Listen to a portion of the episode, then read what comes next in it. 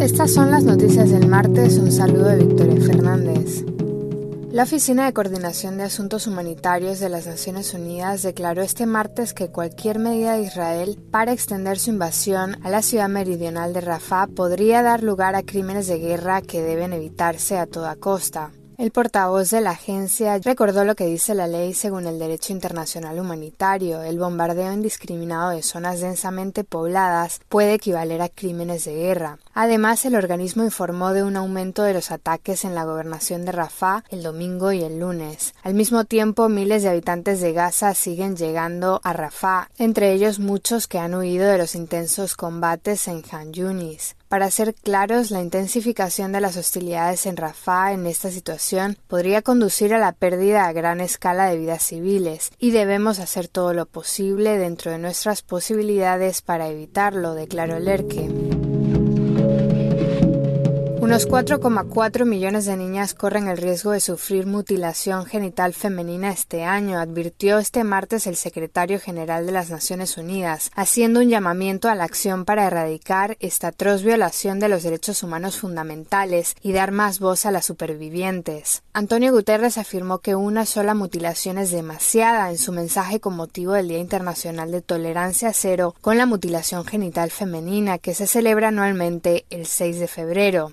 Las Naciones Unidas calculan que en todo el mundo 200 millones de mujeres y niñas han sido sometidas a alguna forma de esta práctica, que consiste en la extirpación o lesión de los genitales femeninos por razones no médicas. El secretario general subrayó la necesidad de inversiones urgentes para lograr la eliminación para 2030 y pidió tomar medidas determinantes para hacer frente a las normas sociales, económicas y políticas que perpetúan la discriminación contra las mujeres y las niñas, limitan su participación y liderazgo y restringen su acceso a la educación y el empleo. Además, es un llamamiento a cuestionar las estructuras de poder y las actitudes patriarcales que están en la raíz de esta práctica. Desde 2008, la Agencia para la Salud Sexual y Reproductiva, junto con el Fondo de las Naciones Unidas para la Infancia, ha encabezado el mayor programa mundial para acelerar la eliminación de la mutilación genital femenina.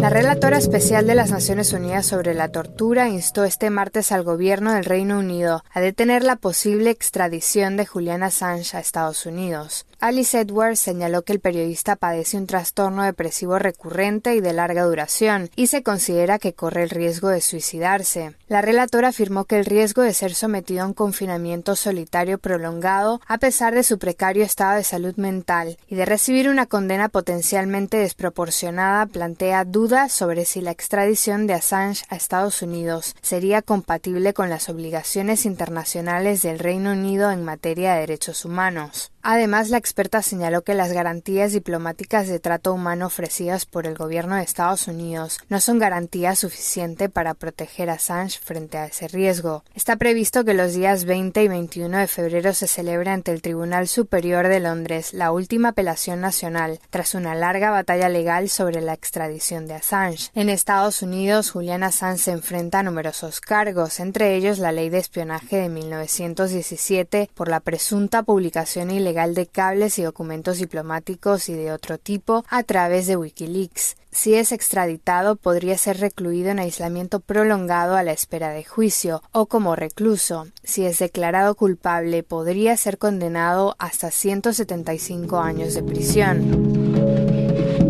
Al cumplirse un año de los terremotos que causaron más de 55.000 muertos en Siria y Turquía, el coordinador del socorro de emergencia de las Naciones Unidas emitió este martes un comunicado para renovar su compromiso de continuar ayudando a los afectados por la catástrofe. Martin Griffith señaló que miles de familias aún se están recuperando del impacto de la destrucción del 6 de febrero de 2023 y los supervivientes siguen lidiando con la pérdida y el trauma. Más de 50.000 personas perdieron la vida solo en territorio turco y otras 5.900 en Siria. Además, unas 43.000 personas desplazadas por los temblores aún no han regresado a sus hogares en el noreste de Siria. De esta cifra, unas 40.000 viven en 70 centros de acogida y 3.000 en campamentos. Por su parte, la Organización Mundial de la Salud afirmó que la catástrofe es una de las mayores ocurridas en la región en los últimos tiempos, debido a los miles de heridos y a la destrucción de miles de viviendas y edificios públicos, incluidos hospitales. La agencia reconoció la labor de las autoridades turcas al coordinar numerosas evacuaciones médicas y crear hospitales de campaña para atender a los heridos en las zonas afectadas. En Siria, los terremotos agravaron una situación humanitaria ya de por sí grave, causada por un conflicto que está a punto de alcanzar la marca de los 13 años. A este respecto, Martin Griffith señaló que en todo el país unos 16,7 millones de personas necesitan ayuda humanitaria este año, la cifra más alta desde el inicio del conflicto.